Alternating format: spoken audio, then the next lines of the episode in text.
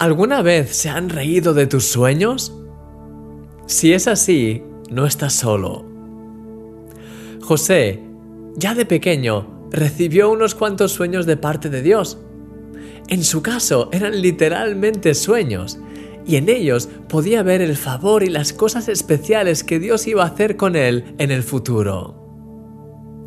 Sin embargo, en su inexperiencia, compartió sus sueños alegremente con los demás, sin pararse a pensar. Eso hizo que sus hermanos malinterpretasen sus intenciones y que tuviesen aún más celos y envidia de él. Jesús dice en los Evangelios, No deis lo santo a los perros, ni echéis vuestras perlas delante de los cerdos, no sea que las pisoteen y se vuelvan y os despedacen.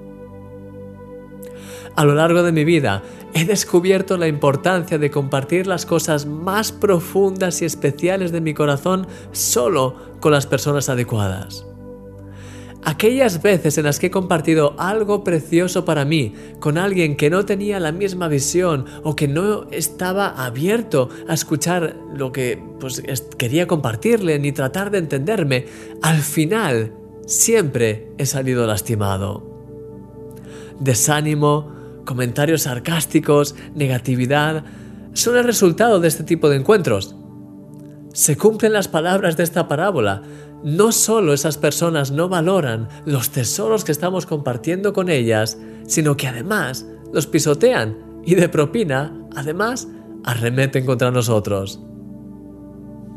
Sin embargo, qué precioso es compartir nuestro corazón con las personas correctas.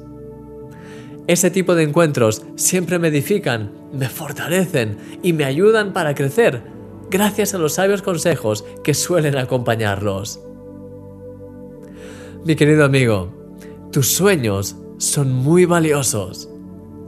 Son un regalo de Dios mismo para tu vida y es algo que debes proteger como un tesoro.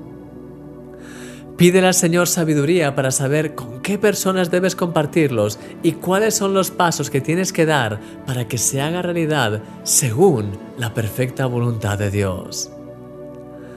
Mi querido amigo, eres un milagro.